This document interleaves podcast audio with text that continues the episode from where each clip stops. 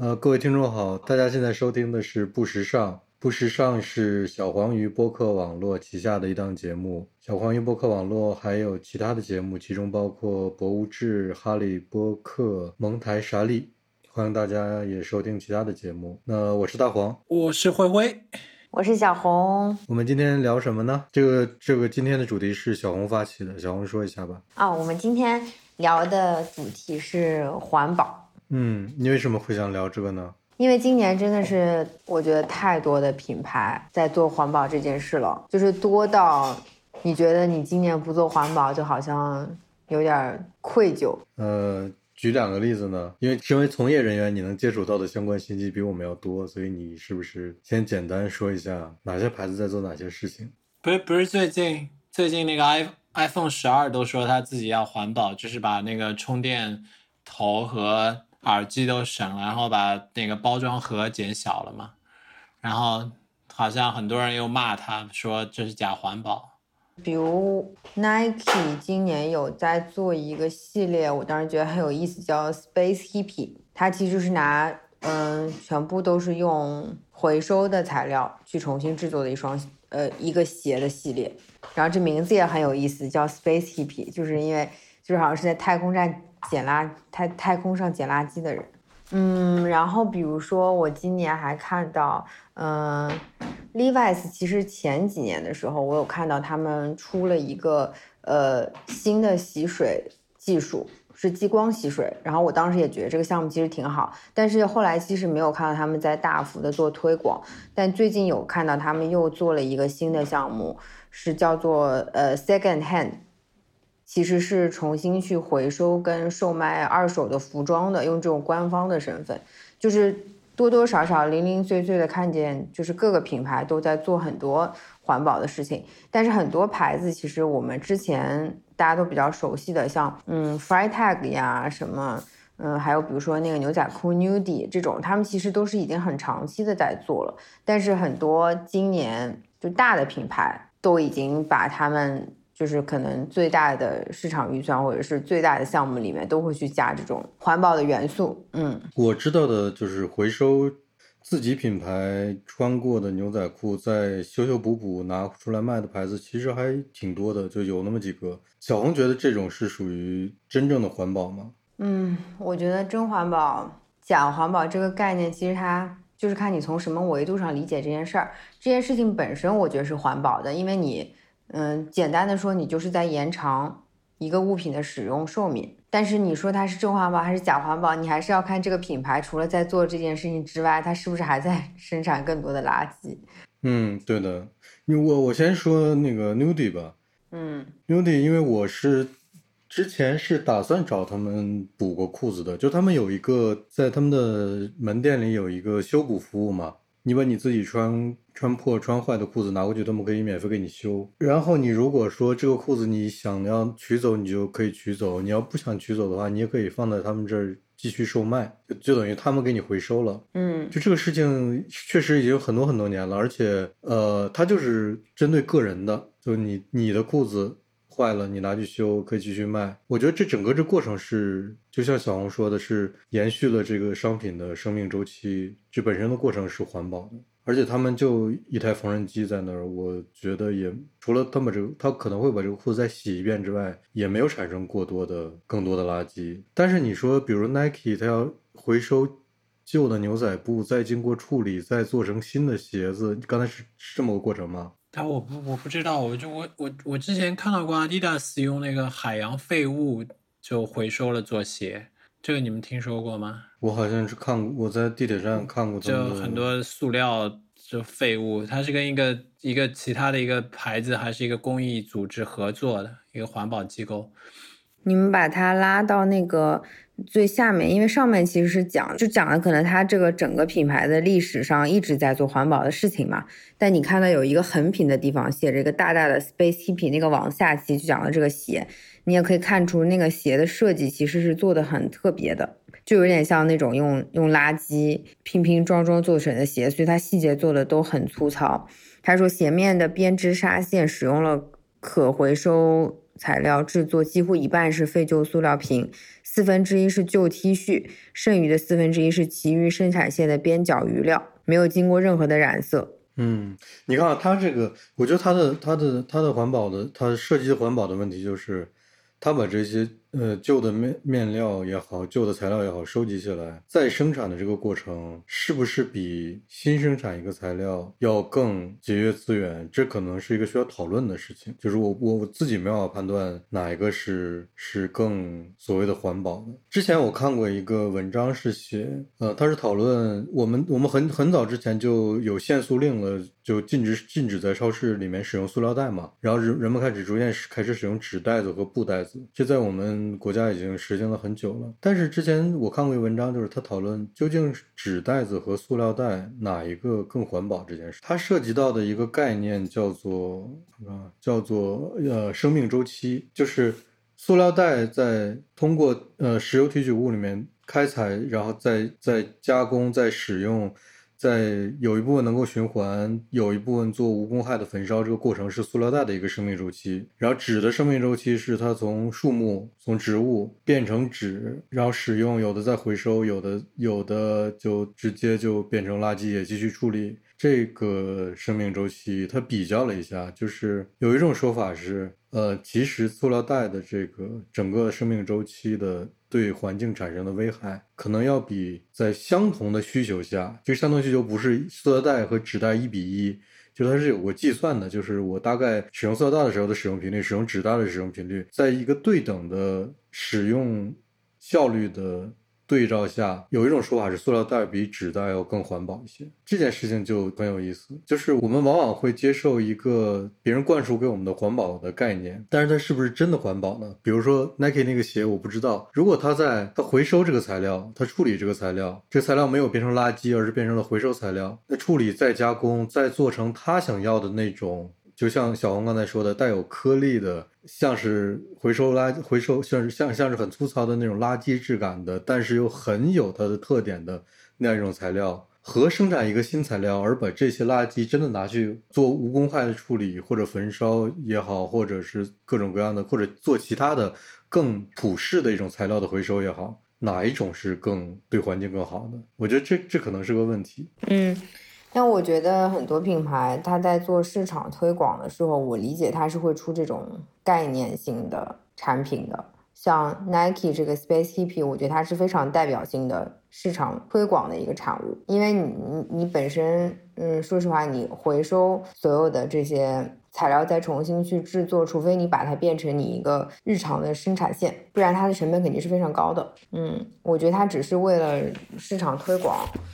去做了这么一个噱头吧，但是可能我觉得之后它的应用可能会变到，就比如说所有的鞋，它可能只是某一部分用的是环保材料，但是其他的部分不是啊。我觉得这个 Space Hippie 这个系列，它其实是一个非常极端的情况，因为它它这个鞋的所有的部分都是用回收的材料、生产废料跟回收的这种所谓的生产垃圾来生产的，但是它是一个概念性的系列。他让你知道他们在做这件事情，让你关注到这件事情。那可能说最后他放到他生产线上的运用只是其中的某一部分。那如果说他只做了这样一个 Space Hippie 的系列，然后他就不因为这个系列中的某一个技术，就是不会把这个系列中的某一个技术应用到它的生产线上，那我觉得那就是。其实你只是在做噱头，但如果你做完这个噱头之后，就只是在做一个宣传工具。对，但其实如果你做完这个宣传工具之后，你其实把中间的某一个核心的技术，其实放到你呃日常的生产线中，我觉得那其实还是一件很好的事情。就是我如果 Nike 经过计算说。我用这个回收的方式，就生产我所有的鞋底的某一部分，我都用这个回收的材料来做，它是可以替换我现在的某些材料的，它真是真的能够环保、能够节约资源的，那这才是真正的意义上的环保，是吗？对，就是我觉得不能只看这一件事情。对的，我觉得是的。如果如果一个一个产品突然。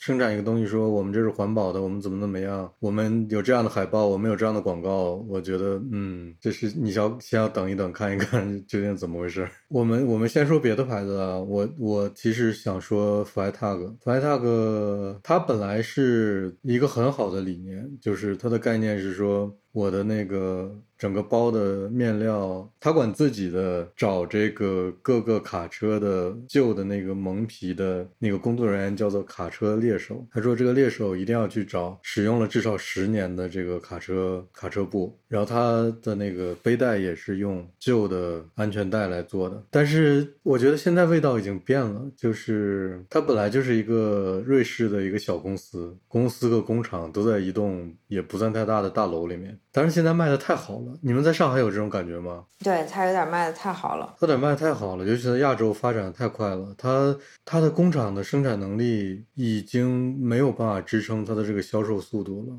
它刚刚提价，你们知道吗？就是在我们录音的上一周刚刚提价，嗯，不知道。提了非常多。它一个一百九十欧的包，它直接提到了两百四十欧。哦，那非常多。就就是这种幅度的提价，它提了非常多。它一些尤其卖的比较好的包，它基本都提了。然后它它最近就是就是今年年初吧，推出了一个新的面料，其实也不是新的面料，它以前也会也在一直用，但是它为了缓解他们这个生是对那个卡车皮的需求过大的这个产量问题，他们开始做一种他们自己生产的一种新面料和卡车皮差不多比例一比一，甚至新面料比例要更大的那种那些那个包出了几款，你们知道的吧？嗯嗯，然后就让人一言难尽。就是其实究其原因，就是他们的卡车皮不够了，找不到那么多了。而且他们之前说的是我要用至少开了十年以上的卡车，但是现在在有一些包上，你已经能够明显的找到一些，就卡车上面，你想卡车皮会上面会印什么？就印这个品牌的广告嘛。嗯能找到一些明显的信息，证明这个卡车皮就只用了两三年。比如它有是有年份的，它有一些，比如说有些旅行公司或或者有些特殊的一些一些上面会有年份的提示，那个年份当然很难说那个年份是起始年还是截止年，但是从那上面可以有有些是可以明确推断的，说他们并没有用很旧的卡车皮，他们这个卡车皮就用了两三年。三四年就直接拿来做包了，就是他们已经被逼的没有办法原完全贯彻一开始的那个理念了。这事儿也很有意思。嗯，我觉得我也是看着 Freitag 从国内只有很少一部分人在用，到现在满大街都是。嗯，你回头想一下，有如果有这么多人背的话，在大城市里面，那他的那个工厂，我我小红，我跟你上次去的时候是他们刚进了新的机器，就是那个激光切割机。嗯，那时候还是一半一半，就是还是一半是人工在切，然后一半是激光。对对对，我我是想说，在进那个机器之前，因为那这个机器是效率非常高的嘛，对于相对人工来说，在进那个机器之前，他们全都是人人工在做，人工在切，这个真是这 产量是是不可能跟上的。而且他们现在也没有扩大他们工厂的规模，只不过进了激光的机器，然后卖的这么好，我觉得他们真是难以为继。但我不得不说，Freitag 是一个商业上很成功的牌子。很成功，而且他们相对来讲吧，我觉得他们的还是比较环保的，他们做的事情。我我们之前是不是是不是聊过说 Freitag 如果他回收卡车布，那他从本地回收，比如从中国回收，他中国的市场那么大，他中国回收卡车布在中国生产，然后就卖给中国，他这样也省了运输的途径，它其实会更环保。他为什么不这样做？他应该还没有开始在中国回收卡车布，我觉得这是他们可以考虑的下一步。对，就就是因为他没有嘛。我们之前是不是是不是私下里说过这个事情？就是他标榜他特别环保嘛，但他从瑞士生产，他运到全世界各地，其实这个过程也不太环保嘛。如果他现在产量也不够，他从中国直接收各种卡车布或者别的旧布，他在中国生产，然后再卖给中国市场。那其实是更环保，但是其实很多买它的人是因为它是一个瑞士产的一个品牌，就这个这个属性特别重要。如果它在中国生产，它它这个溢价可能就消失了。虽然它更环保了，但是但是环保只是它一个标签，也许没有那个瑞士产、瑞士设计那个那个标签那么那么闪亮。而且你知道，当时还有一个问题，是因为它在。中国回收那个卡车篷布，然后中国的那个卡车皮上印的广告，对啊，就是汉字，也没有也没有也没有那么受欢迎了。椰树牌椰汁，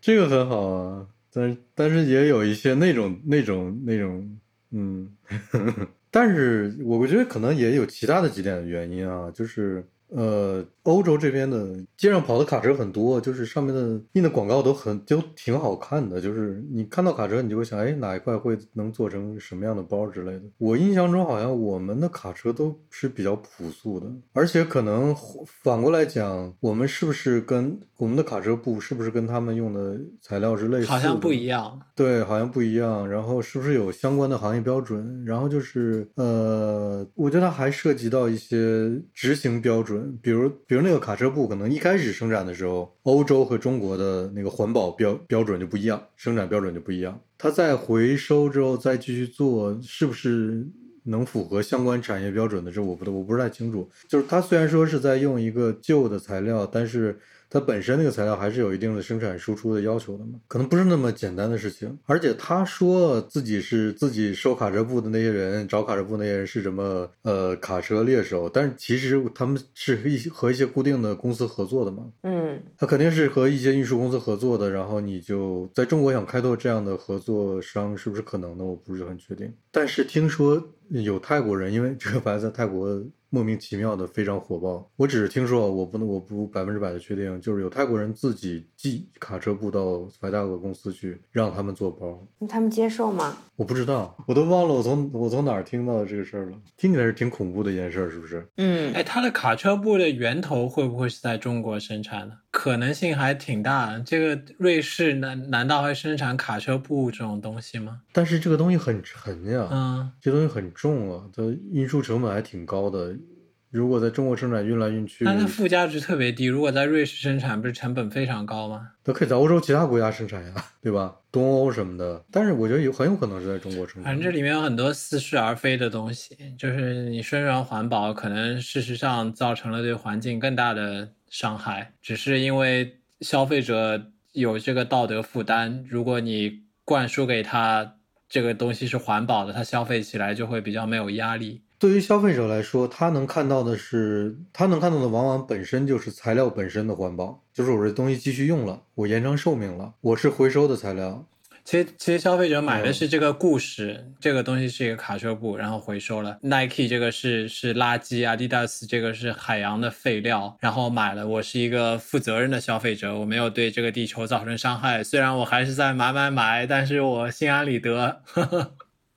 嗯，对，但是现在的现代工业体系里面，尤其是产品生产里面，呃，运输啊、材料的处理和这些就其他的这些东西的成本和所消耗的资源，往往是要大于我生产这些东西的材料本身的，那就很难说了。我们我们的生活中有什么能够接触到的实实在在的是跟回收和环保有关的事情呢？比如说，现在上海也垃圾分类了，你们两个觉得这个垃圾分类是？有效的吗？垃圾分类跟环保是相关的吗？因为回收是吗？对啊，对啊，它分类就是为了回收嘛，不然它分类干嘛呀？那我觉得国内的垃圾回收做的不是很好，因为它它跟日本完全不能比。就是在日本，因为大家已经把这个回收垃圾做的非常非常细了，就它嗯小到一个塑料，就是那个矿泉水瓶，它都会。细分到瓶身的部分应该放在哪里，瓶盖的部分放在哪里，它会集中去回收。但在中国现在远远做不到这种分类级别，所以其实很多东西你给过去之后，它并不能做到很好的回收。现在上海大概是分几几种啊？就明确能够分开去扔的东西。我们现在是分，嗯，干垃圾、湿垃圾跟可回收垃圾。所谓的可回收垃圾，就是一定是那种，比如说洗干净的塑料水瓶、洗干净的玻璃瓶，嗯，然后没有破损的这种纸箱。破损，我的意思就是不是那种撕碎的纸箱了，就是完整的纸箱啊，这种就是是很明显是可以回收的，才是可回收垃圾。然后湿垃圾也是比较容易分的吧，剩下的所有东西都是进干垃圾。其实这个东西真的很难讲，因为我知道上海的湿垃圾就有一些小区，它会直接把这个湿垃圾就处理了，把那个油分离出来，然后把那个垃圾做成就是可以做堆肥的。然后就在上海本地去堆肥，然后可能堆个三个礼拜，它就可以做成肥料，然后是当然是有机的了，然后再用这个肥料去种各种的蔬菜水果，然后再再再卖。你你听起来这个过程特别好，但是其实可能它造成了一个问题，就是它特别低效。就你在上海那么那么值钱的土地，你要用很大的地方去堆肥，然后这个堆肥有机肥的，就是效率也特别低。然后你可能要你的亩产就是不如那种用化肥的那那那种产量。所以你就是事实上你就浪费了更多的土地，产出了更少的东西。那你浪费的土地势必要其他地方有有砍掉一些森林什么的去去种这些东西来弥补。所以只是我们看不到，就是某些人消费的这些东西，然后可能有些人是因为你你堆肥了，你本来这个地方可以产一百斤，比如桃子，现在你只产六十斤了，那你少掉四十斤，可能就有些人吃不到这四十斤桃子。它代价可能是我们看不到的。我觉得灰灰这么说下来，这个这个事情的孰优孰劣，似乎只能通过 AI 来解决。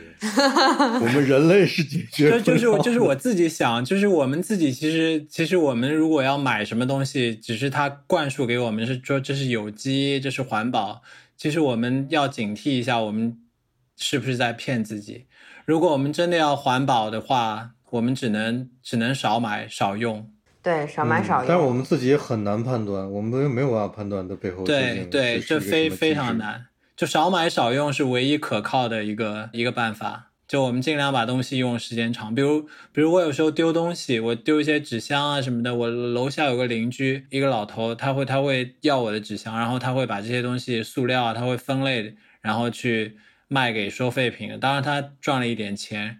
然后有时候我扔掉扔掉鞋子，就我扔掉可能就扔掉了，但他看到了之后，他他就会问我拿下来，然后他自己真的会穿。我觉得这个是真的环保了，就这个东西真的在用，这双鞋没有变成废品，然后再被 Nike 大费周章的再回收，再变成新的鞋，我再去买回来，它就是直接被人穿了，过程当中没有任何损耗，对，嗯，就是用到不能再用为止，少消耗，嗯。我前一段时间，嗯，可能已经不是今年了，嗯，当时我有遇到一个事情让我挺惊讶，我觉得很环保，是顺丰当时在做同城的邮寄快递的时候，他开始用一种就是非纸箱的盒子，就是顺丰的盒子，他把你放到那个快递箱之后，他寄送到收件人那里之后，他就打开这个盒子，把东西给你，盒子还拿走，它是一个可重复利用的。顺丰自己的箱子，我当时觉得哇，这个太好了！我觉得这件事真的太好了，就你不用再去每次都去费尽周折的去帮他找那个纸箱，然后再打包寄过去，然后再拆。这个我们之前我我我不我不记得是博物志还是不时尚聊过一次跟垃圾回收还是环保有关的。那个期节目里面我们说过，就是如果国内的快递有没有可能推出一种叫做不是一次性的箱子，它可以在各个快递之间通用，然后你可以你可以拿来用之后再还回去，有有些押有一定的押金或者不是押金，以其他形式可以兑换些什么之类的。嗯，其实你只是需要一个。对你只是需要一个容器嘛？我是好像我记得可能是去年我有用到过一两次这样的盒子，但是后来就再也没有见过了。他我不知道它是什么问题，但是这个思路我觉得非常非常好，因为我们的纸箱纸箱实在是太浪费。那你用的人就要付出代价嘛？你要花时间去去去去把这个东西退回去。嗯，它其实不用你就它，我觉得它后来没有被就是大规模的推广或者。被使用其实可能就是因为这个它不是很方便，因为呃一方面我觉得寄送东西的人他可能对这个盒子本身不是很有信任度，叫也不是对这个盒子吧，因为你自己不能去打包这个东西了，你把你的东西放到一个别人的盒子里，然后到收件的时候，别人还要快递员还要把这个东西从盒子里拿出来，这个之间其实有一个。信任度的问题吧，还有一方面，你寄的东西是不是有一些隐私能被很好的保护？就有一种你寄的东西被裸露在外面的感觉。这个信任度其实我觉得没有被很好的解决。还有一种方式，还有一个就是你们刚才说的，这个盒子如果说收件人不能当场来去取的话，那这个盒子就要从顺丰手里留给这个收件人，这个收件人拿着这个盒子，知不知道去哪里去还？我跟你说，所以这可能是就是。嗯，它需要人们有一个决心，就是我可能自己要付出一定的成本，去让我的手里面保有几个这样的盒子，然后我每次寄快递的时候都用这个盒子，我也会得到一些盒子，就是全民付出一定的成本来节约纸箱子的成本去使用。它就像是什么呢？我我我给你们举个例子啊，就是。呃，我觉得现现在我我住的这这个德国斯图加特是这样，但是我觉得德国的其他城市应该也是这样，就是咖啡杯有一种杯子叫做 Re Cup，它是有两两种，我记得是两种尺寸的，一个小尺寸，一个大尺寸。这个这个杯是塑料做的，有点软的。它就是你去买咖啡的时候，在任何一家咖啡店都可以，你跟他说我要一个 Re Cup，他就会可能多收你呃零点二欧或者零点三欧，我不记得了，这么个钱，给你一个这个杯子，这个杯子你。是个外带杯，你你带出去喝完之后，你把它回家把它洗干净，你可以下一次继续用它。但是你下一次继续用的是不是用的同一杯？是你到那个地方之后，你把这个杯还给那个咖啡店，然后咖啡店给你另外一杯，一个一个一个他们自己咖啡店做过专业清洗的另外一个杯子再给你，就这个这不就一个循环过程吗？而且不是那家咖啡店，是任何一家咖啡店都可以。然后你也随时可以把。你可以随便随时把可以把这个杯子退回任何一家咖啡店，他会把那个押金还给你。这个就不是跟在欧洲那个回收塑料水瓶跟啤酒瓶是一样的道理吗？就在所有的超市你都可以退。哎，但是我觉得它这个这个应用恰恰是和就是和那个是不太一样的，因为那个等于。你用过之后，你这个东西你不会再用，你你就直接退回，然后回返给你钱就好了。这个 Recap 这个环保杯的概念，我觉得恰恰就是大家都付出一点叫做押金的东西，然后让这个杯一直在用，一直在用，就全社会保有一定量的杯，这些杯一直在循环着用。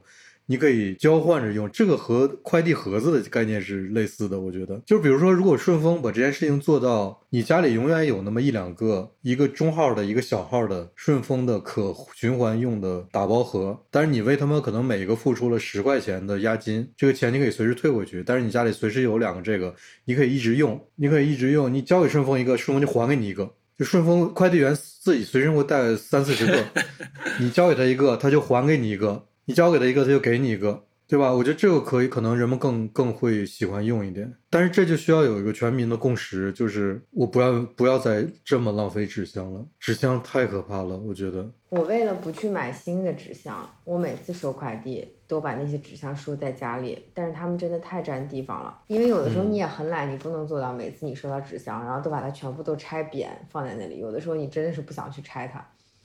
所以就堆嘛，然后越堆越多，堆到不行的时候，实在没办法了，你不想把它丢了，你只好把它一个个又拆下来，压扁收在那里。因为你拆一次，你下次用的时候你还得叠一次，叠一次你又重新得粘胶带。德国是这样，你要环保，你就要付出这个代价，是吗？现在就是这样。日本不就是把垃圾回收那一部分的成本大量的下放到人民身上吗？哎，你刚刚说到咖啡店，其实我觉得，嗯，至少在上海啊，很多咖啡店已经做得很好了。有一个那个呃精品咖啡连锁叫 Manner，嗯我会知道吗？嗯，我觉得 Manner 一直做得很好，就是你自自带咖啡杯的话，他给你减很多钱，减五块好像。对啊，星巴克也挺好呀，可以减四块，它一直就有。啊，星巴克是的，德国这边也是啊。嗯，我觉得这个就是一个就很基础的，但是很多咖啡店都做的很好的事情。对对，德国这边也是，你自己如果拿外自己拿自己的杯子的话，它价格会给你减个零点五欧左右吧。但问题是，自从那个疫情之后，就不让用自己的外带杯了。嗯，就最多你就只能用 Recup。反正他们的逻辑也很奇怪，因为我觉得这样也不能够阻隔什么东西，因为反正你还是有杯子之间的交换和接触的。但是，嗯。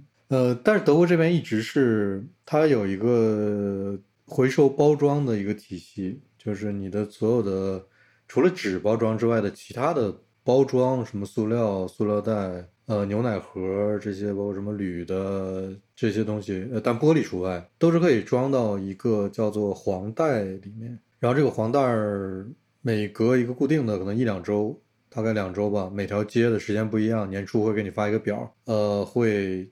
集中收一下黄袋儿，到那天早晚那天的前一天晚上，各家就会把自己的这个黄袋都摆在街上，第二天早上就收走了。然后玻璃有单独的扔玻璃的地方，呃，旧衣服有单独扔旧衣服的那个垃圾箱，纸有专门的，每家都有纸的垃圾箱，纸和纸纸箱什么都可以扔到那里面。然后这个黄袋儿是你可以到一些指定的地点去领的，比如说有的超市的呃收银台，你就可以问他要，你说有没有黄袋给我，就是市市政是免费发的。但是就就这都是一些回收垃圾的一些一些方法吧。我觉得各国我们也在做，我国也在做这件事情，大家都会逐渐的把这件事情做得更专业。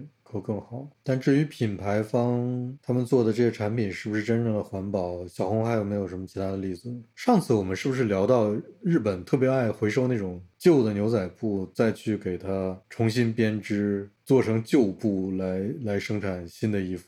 你们觉得这是环保的吗？其实我觉得所有的旧衣物的再利用，在我看来都是很环保的，因为就是呃前面我们其实说过这个事儿了，你你就是在延长它的使用寿命嘛，不管你用什么方式。你你这么想好了，即使你生产旧衣物的时候，不管你的工作那个生产流程有多么繁琐，它至少在材料上是比用新的材料要好的。即使用了一样的生产流程啊，我有一个非常诡异的思路，他们做的这种布，因为成就是人工成本很高，会卖特别高的价格。做成衣服之后，我为了买这个衣服，我就得拼命工作。拼命工作，我就消耗了大量的资源，对不对？所以这也是一个需要 AI 去算我这件事情究竟环不环保的问题。嗯，你这么说也对吧？从这个角度来讲，我觉得优衣库是很环保的，因为它无论跟多大的设计师、多大的品牌、多大的博物馆机构合作，它的衣服还是卖一个优衣库的价格。对啊，它它大批量的工业生产。我我我前面跟小红在闲聊的时候。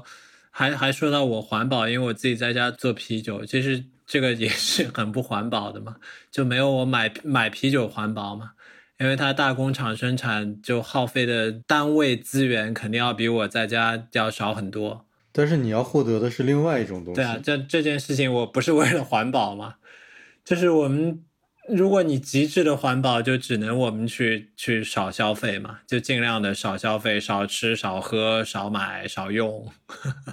但是你这样的话，可能又会造成消费的，就是消经济的疲软。对啊，就现在的经济就是需要我们去经常的更新换代嘛，就旧的不去，新的不来，这样经济才能发展嘛。如果大家都缩在对这个小确幸里面。小确幸是吗？就有有的人不是也批评，就是就是我们现在人类的眼界会越来越小嘛？我们都在关心，当然我我也觉得环保是好事，我们应该关心地球。但是，但你从另一方面来说，我们就龟缩在这个地球上，我们没有去像前人一样，在在大胆的去探索外星球。我们不为什么不能去探索外探索外星球呢？就是为什么只有地球这个家园呢？我们把地球资源用光了，可以去用火星的资源，可以去用其他星球的资源。其实听起来可能不太好听，但但这也是一种思路啊。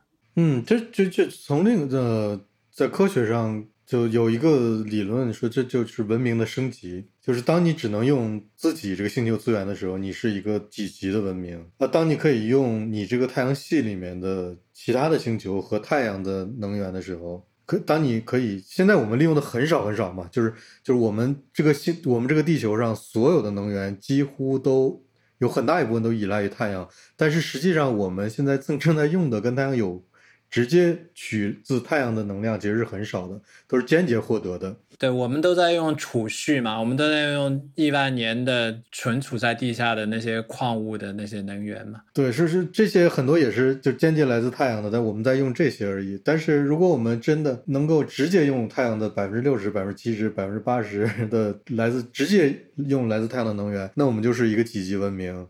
然后当我们能用一个呃可能。在星系里面可以用那些能源的时候，我们是一个几级文明，就是嗯，这条路可能还很远，但是嗯，我觉得可能就是就是各国领导人发现我们可能步子迈的太大，然后觉得我们现在还用不了太空中的东西，认清了现实，就环保变成了一个太政治正确的东西了。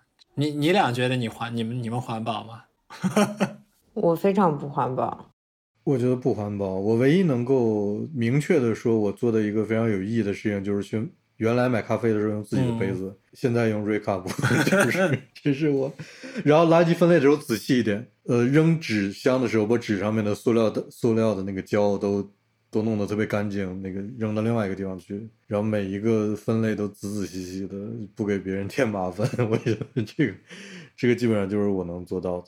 嗯，垃圾分类，我觉得我也是，我只能觉得我就是少给别人添麻烦，但我也不觉得我做的是环保的事儿。我觉得我唯一就是我很喜欢骑自行车，我每天都是骑自行车上下班嘛，然后五公里以内的路程我都会选择骑车，但这个其实跟坐地铁没什么差别。对，其实差别不大，因为公共交通相对于汽车来讲，已经是首先就已经非常环保了，另外就是你坐不坐它也是一样在开。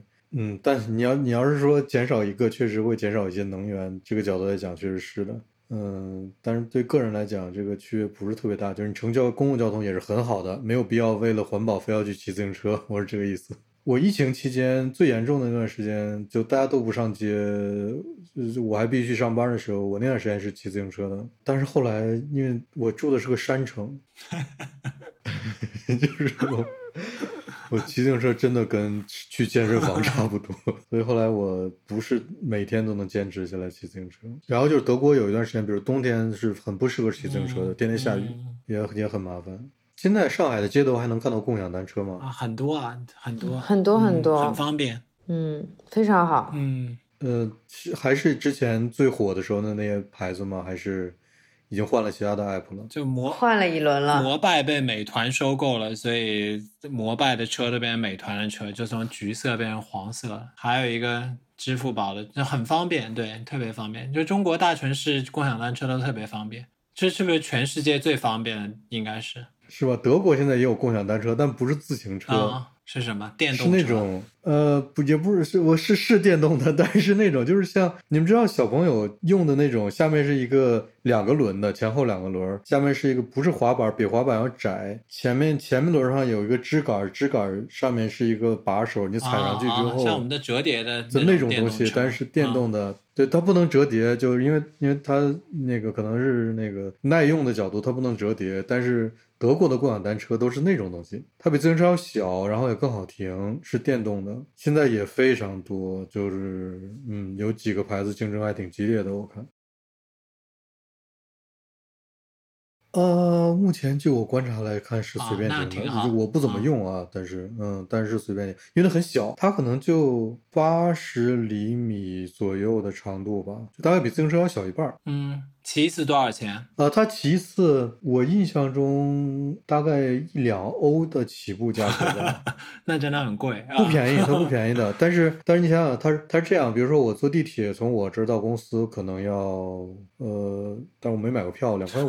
没买过。二点五欧，因为我用的是另外的票，不是我没买过票，我我没有一次一次这样买过票，所以我不知道单次的价格。但是这种公共交通大概都是两三块钱吧，你骑这种共享单车可能会是三四块钱左右，稍微贵一点。我印象中啊，这我用的都不是很多，所以我那那中国就很便宜啊，你一般骑一次，我是买的那个月卡，月卡好像就十八块钱嘛，就包月，你就随便骑。你平时骑大概是一块，好像现在好像是两块吧，我我我不记得了。对，所以我觉得应该是说中国的这些做共享单车的互联网公司和德国做这些共享单车的互联网公司的盈利方式不一样。我觉得德国是真的能从交通费里面赚到钱，而我们是不能对啊，他的。不可能从这个对的，上面盈利。对的，我觉得他们方式是肯定是不一样的，但我我就搞不清楚，他中国这是怎么盈利的。但德国这个看起来应该就是可以从每一次的嗯使用费用里面赚到钱，当然也是基于它整个的交通费用都不便宜的一个基础之上，而且可能中国互联网公司的赚钱逻辑，你说给德国的从业人员听，他们这些保守的人应该可能不是那么容易能接受。小红还有没有？之前说了那么多，说那么多牌子都在做，然后说了两个，就是一下子断电了。但是今年真的是，你你你说说他们的思路吧，就还有什么其他的思路是你觉得很有很有意思的？嗯关键也没没有看到什么特别好的思路。基本上啊，今年大的方向就是在用可回收的那种材料循环的使用到新的产品中去，就是回收水瓶啦，今年特别多回收塑料水瓶，然后那个大麻纤维这种材料都用的比较多。今年还有一些东西就是产品的回收之后的再再设计跟二次售卖。基本上都是这些，但是就我之前为什么想聊这个事儿，就一下子你先让我说，我真的想不起来应该说哪个牌子。但是今年我几乎看到了所有的市场品牌的市场推广都绕不开这个点。嗯嗯。就是它不是那种让你印象特别深刻的，像我刚刚会说 Nike 那个 Space Hippie 是我当时很喜欢它的那个创意的那个概念，就他说那个我用回收的垃圾来做，然后所以他用了就是 Hippie 这个概念，因为 Hippie 可能他就是一直会去用这种旧的东西啊，然后他就感觉好像是在太空上捡垃圾，所以我印象很深刻。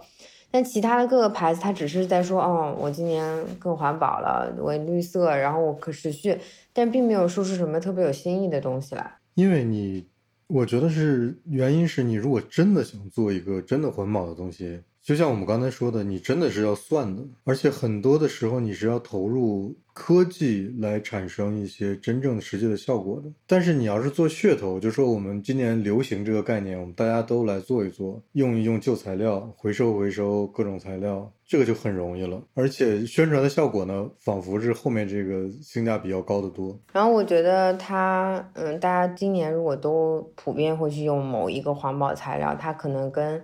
就是工厂那里的生产也有关系。那个三顿半咖啡在做回收那个包装的事情，这个你们有了解吗？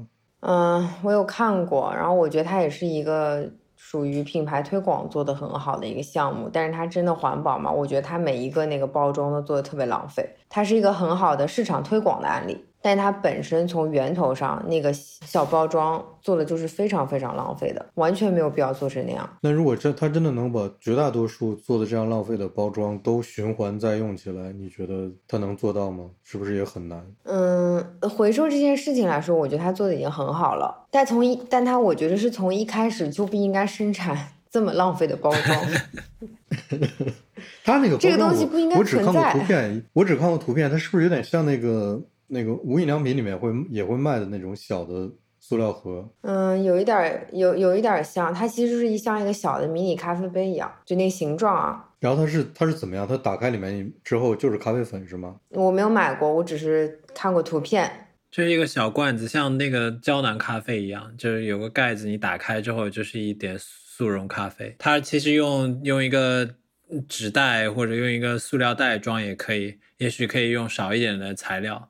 但他这样做就比较有质感，然后可以卖更贵嘛？对，但是我觉得他如果一直在这么做，又有很多用户的话，用户手里面用他用完他的这个杯子，如果没有及时扔掉或者舍不得扔，一直堆在那儿，他如果不去回收的话，好像也也说不过去。这个听起来这实在是太……嗯，你不可能每次用完这个都把他这个小小小小小盖小小瓶子留着。小盒子留着，然后等他在下次再送过来的时候，你再还给他。哦，然后他有一个，就你知道他其实，嗯，初衷不是做环保，为什么？他每次在收那个小包装的时候，他有他是有机制的，就你集齐多少个那个小包装，你可以去兑换新的周边产品，他还要去做新的周边产品。我觉得他这个应该就是鼓励你来做这件事吧。但他做了很多周边产品，非常的浪费。有什么必要去做那个周边产品呢？那周边产品都是些什么东西？哎，我现在一下子想不起来，让我看一下好不好？他设了就是各种各样的门槛，就是积多少点能够兑换到什么样的东西，真的就是都是完全没有必要。就我我觉得是推广做的非常好。但是他好像是平面设计和呃包装设计是是是。我真的已经觉得他浪费到无法直视他拍的那些照片。看看到之后会觉得羞耻，我非常崩溃。它一大袋一大袋那个非常非常浪费的那个咖啡包装，我没有买，它是嫌它贵，它好像十几块钱一杯吧，算起来是吗？它这一个小胶囊是十几块吗？就是比那个比一般的那种那种那个什么挂耳包要贵，然后味道没有它好，就是速溶的，就是速溶的粉啊，是速溶粉啊，就你不用冲，特别方便，冷水也可以。其实就是以前对，就你用个雀巢啊什么，你用大玻璃瓶装，其实是一回事嘛。那味道怎么？味道可以，就但特别淡，就是就没有什么杂味，就很易饮，很意淫。但是它没有挂耳包好，就我觉得，我就买了那种八九块的挂耳包，我觉得味道比它好。嗯，但挂耳包不能用冷水。对对，它非常方便嘛，它它特别方便，它定位还是挺好的。对，就很多人其实也没有那么计较这个就味道的差别，只是方便然就好后看，就就很重要。对，我我觉得这个需求还是拿的挺准的。我发个照片给你们，好吧？好的，你说说有什么意义？做这样的东西，看到了吗？我看到了。但就是这，这是这是个这个圆的是个什么？就是一个摆饰，放在零钱 储蓄罐没，有任何的用处。然后帆布包、钥匙扣、徽章、什么贴纸，都是那些。得这已经进入了那个粉丝消费的 概念。他初中初中肯定不环保，只是他后来也许他有有人说他这样太浪费了。然后他想出一个主意，然后我们要玩玩环保，然后你们可以回收，怎么怎么样？他我我我不记得，我我因为我我只买过一次，就买过一盒一大盒这个。他们如果真的回收回去继续用，清洁了之后继续用或者怎么样，是某种程度上的弥补，这个嗯也太夸张了。真的太夸张但它了，就就清洁成本也很高啊，它一个小罐子里面残余一点粉，要用水洗。你能想象什么样的人能设计出这样的产品来吗？每一杯咖啡要用一个这么精致的包装，一杯咖啡哦。我想象不出来，我我我我会不敢，就是我对啊，你给世 界制造了多少垃圾？从这个设计之初就是如果如就如果我是一个这种程度的工业体系里的设计师的话，我肯定不敢设计这种包装，就是我我对过不去我内心那里面那个坎儿。这个就是那个，它只是一种就是会员激励的方式，就像你募集 passport 积分或兑换可以兑换小礼品一样，人家可能压根没想过要做环保。不是因为良心发现，觉得这实在是太过分了。没有是吧？他觉得他有个促销方式，可以跟环保这个热点挂上钩，然后如果说这是一个今年的热点的话，我就能理解为什么还弄这么一出。嗯，如果他大张旗鼓的说他环保，那真的特别虚伪。我刚刚 我刚刚打开了他的微博，然后搜索了“环保”二字，然后只有两条不太相关的。那太好了，但是他们这些这些包装拿回去不会直接当做回收垃圾处理掉，真的很难讲，那就就是你就不知道他那些周边是不是用这个东西回收生产出来的，也许他回拿回去就扔掉了，然后再新用新的东西对我我就是说，他做回去可能未必像灰灰刚才说的，周边。他还要清洗，还要花大量的水什么的，他可能直接就当垃圾处理掉了。这个太麻烦了。我觉得一定不是，你要相信他，如果说花了这么多的成本把它回收回去清洗，然后再重新制作，他一定会把这个过程拍下来或者讲给你听。他那么努力了，然后他还不告诉别人，啊，怎么可能呢？逻辑上讲啊，嗯，那这个图就更没办法直视了。这什么意思？你帮我收垃圾呢吗？这个只是就是返点计划，不是返航计划。你知道我我我特别想补录一段儿一个特别有意思的事儿，就是我们上一期聊聊，应该是应该是上一期，我不知道这上期哪一期会先放出来。就是我们聊礼物的时候，我我忘说了一件事情，就是我们公司每年圣诞节聚餐的时候，大家会在就是会提前发邮件嘛，就是会给你几个菜单让你选，你要选哪个。最后会提醒大家一定要准备一个礼物，这个礼物就是是一种，就他们是他们是德国人文化里面的一个东西，但那个礼物的单词巨长，大概二十几个字母，就是这个东西要特别的特殊，是多特殊呢？就是一定要是家你们家里面对于你来说完全没有用的一个东西，就完全无用，然后你拿过来把它做好包装，呃，秘书会把所有人的礼物都收起来混在一起，到时候圣诞节晚餐的时候就每个人随便拿一个到手里面，打开看是什么东西。这件事儿听起来就怎么说呢？就是每每年我对这个问题都很头痛，因为我家里没有什么没有用的东西，我买回来东西都是对我有用的、没有用的买回来的干嘛，对吧？然后，但是其他人就会准备的礼物就会真的千奇百怪。嗯，举几个例子。我我先说我我收到吧，我和小黄我们两个人收到的，因为每次圣诞节预算我都带大家一起去。呃，有那种健身用的那种圆柱体，就是我它是一种不不是塑料，但是有有一定的强度的。就有点像，你可以放在脖子后面上下，嗯嗯嗯，贴着墙那样多按摩的那种东西，我不知道学名叫什么啊，泡沫轴啊啊，对，有点像泡沫球，但是我他收到过圆柱形的，就是送这个礼物的人，他家他就是完可能完全不用这个东西，但是也不知道谁送给他的。然后我还拿到过一罐那个呃牛肚的罐头，就是应该是一种德国人不敢吃的食物。啊，这挺好，不知道为什么，但是我们就觉得很好，对吧？哎，挺有意思的牛肚罐头。呃，对，然后小黄还从别人那里要过一个，那个就他是要来的，不是发给他的，就是那种旅游纪念品，但是一个勺子，勺子的那个可能是个金属的勺子，呃，有一个地方印的当地的一个风景名胜之类的东西，本来是挂饰，但是被。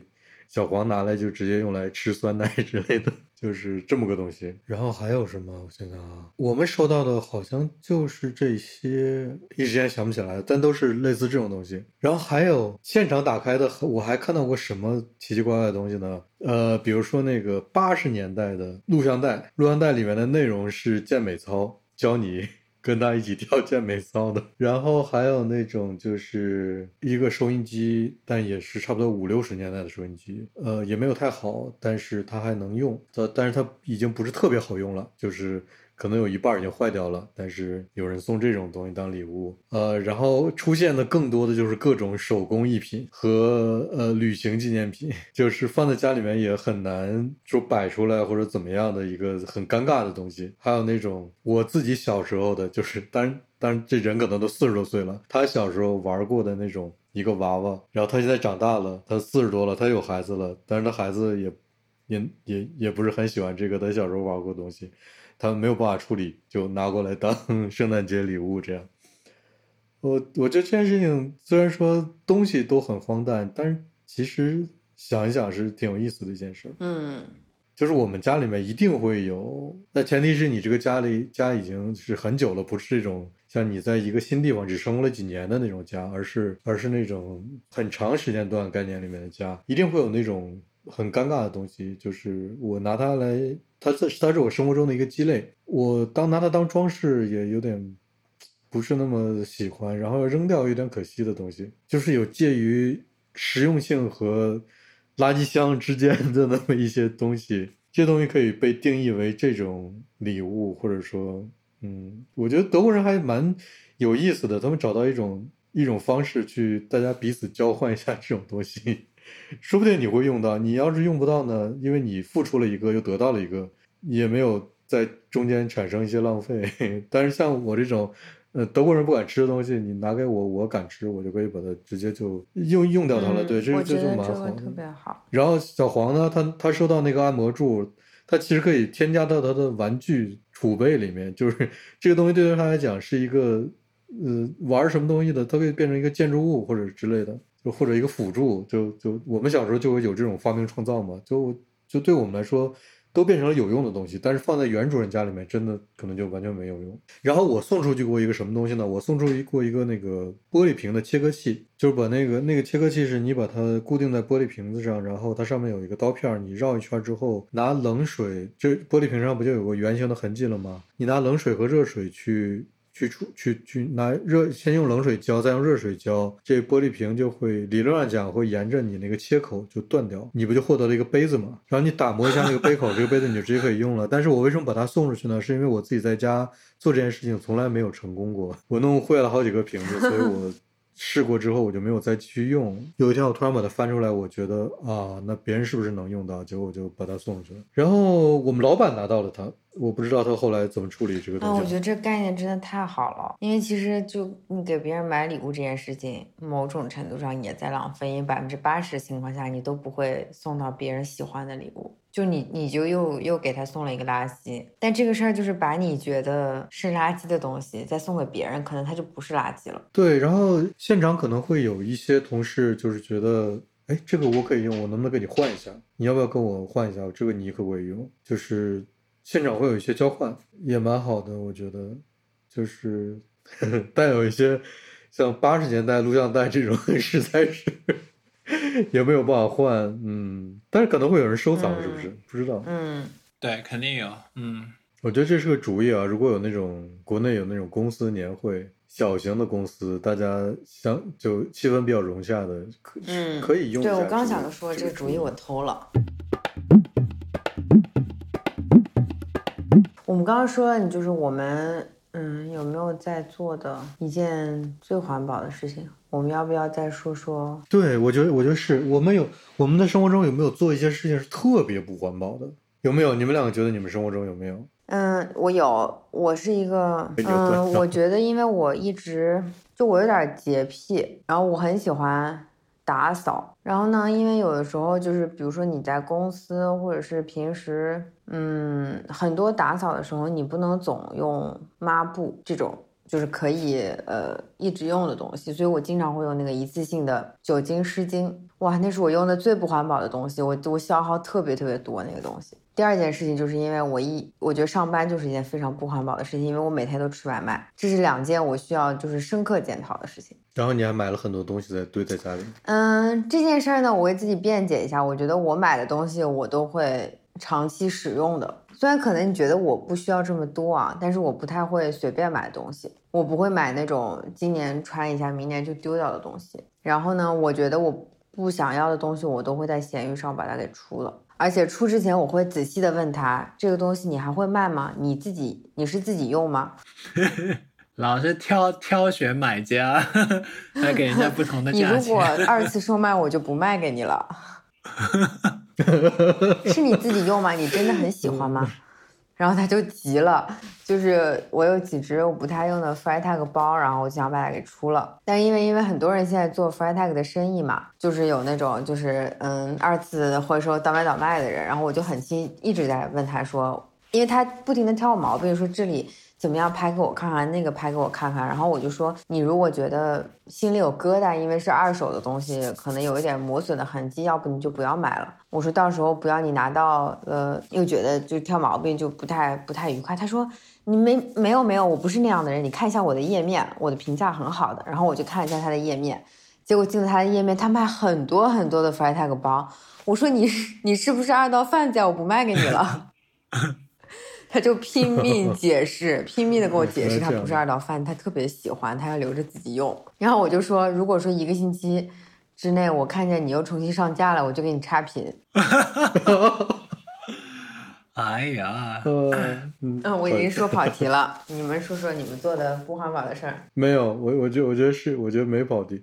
我最近我最近有有的时候我会冒出这样一个想法，就是因为我买特别多的书，嗯，还有杂志，我有的时候就会觉得现在这个时代书是不是有一点已经有点不环保了？尤其是好多杂志，你翻你翻翻，它三分之一都是广告，但我能理解，对我前段时间也在也想过这件事儿。我因为以前不是很喜欢看电子书，我觉得电子书就是没有质感，因为你感受不到它是在书中间的某一个位置，就是你记得你看过的那个东西在书的嗯大概多厚的那个什么位置，在一什么地方，就我觉得少了那种。嗯质感。那你回头看，发现其实电子书是非常非常环保的。这个就是在嗯，我之前还有一次我那个嗯，我念研究生，就是最后写毕业论文的时候，因为我看很多那个学术的论文，我就很喜欢把它打印下来看。然后但在我毕业之后，我再去说我当时打印了多少论文的时候，我自己也被吓到了。是吧？我现在就是我我能想到的，但是我觉得这也不是什么，也不是什么针对环保不环保的一个措施啊。就是我开始尝试说，我是不是要整理我的一些杂志过刊，然后做一些类似简报之类的行为，就是把一本杂志里面真的对我有用的东西剪下来，单独把它们收集在一起，然后剩下的杂志就当纸垃圾让它回收掉。我觉得你这个更大程度上是在节省你的收纳空间。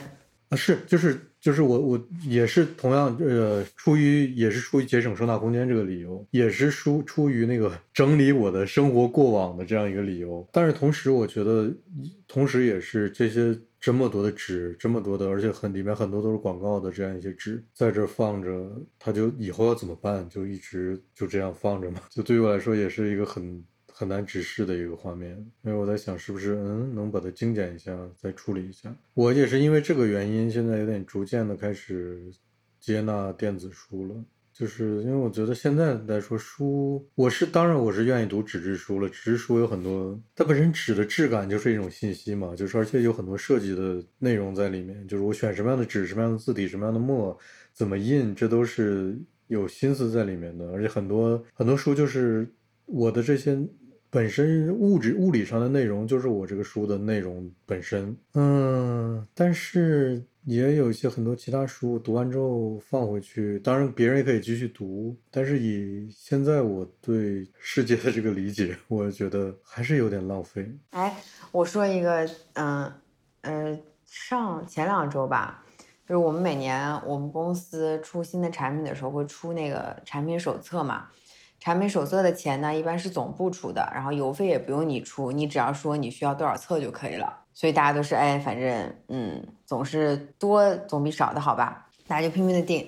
然后突然这个时候，在那个邮件群里面有一个人，就是我们新加坡那边的人，然后就跳出来说，嗯，今年我们在做环保，我抵制纸制品，所以我不订购，就说的非常严肃。这件事情说完了之后，他又补了一封邮件说：“我说的仅代表新加坡地区的 看法，就是你们如果要订，你们还是可以订的。”我我当时觉得啊，嗯，真的很佩服他，就是嗯，即使我也觉得好像嗯，那环保的事情很重要啦，纸制品很浪费啊，但在就这种产品手册是有它的需求的情况下，我也没有想过说我要去攻克这个难关，去不用它。就他会，就他从公司内部，就不是说你觉得。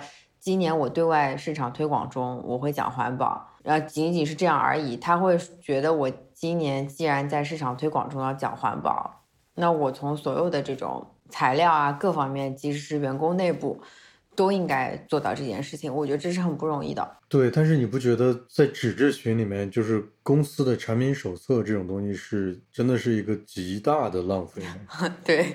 因为你你会去翻往年的产品手册吗？不会吧。尤其是当你是一个品牌或者一个商店的呃老顾客的时候，你可能每年都会收到他的产品手册。嗯。你面对它的过刊的时候就很难处理。我觉得这个是纸制品里面一个一个一个一个非常浪费的一个门类。而且各个公司为了印这个产品手册会花尽心思把它做得好，就有点像中秋的包装一样。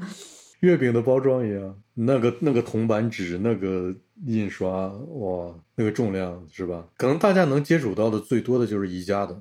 哎，我觉得宜家已经挺，对吧？宜家已经挺努力做到，我是个小开本，但是很厚，然后纸也用的克数低一点，但是还是，当你每年能收到，每年能收到，积累个两三年，你就会拿到往年这个，你就会很难处理了。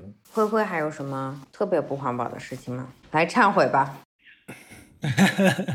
我我先表扬一下自己吧，我我在书上比你们环保，因为我我住的离图书馆很近，然后我经常借书，除非图书馆借不到的书我会买，然后能借到的书我都会去借。另一方面是因为我家实在太小，上次我们不是聊到我想要个书架嘛，因为我不想实在堆书我会压力很大，所以我会尽量去图书馆借，然后有些。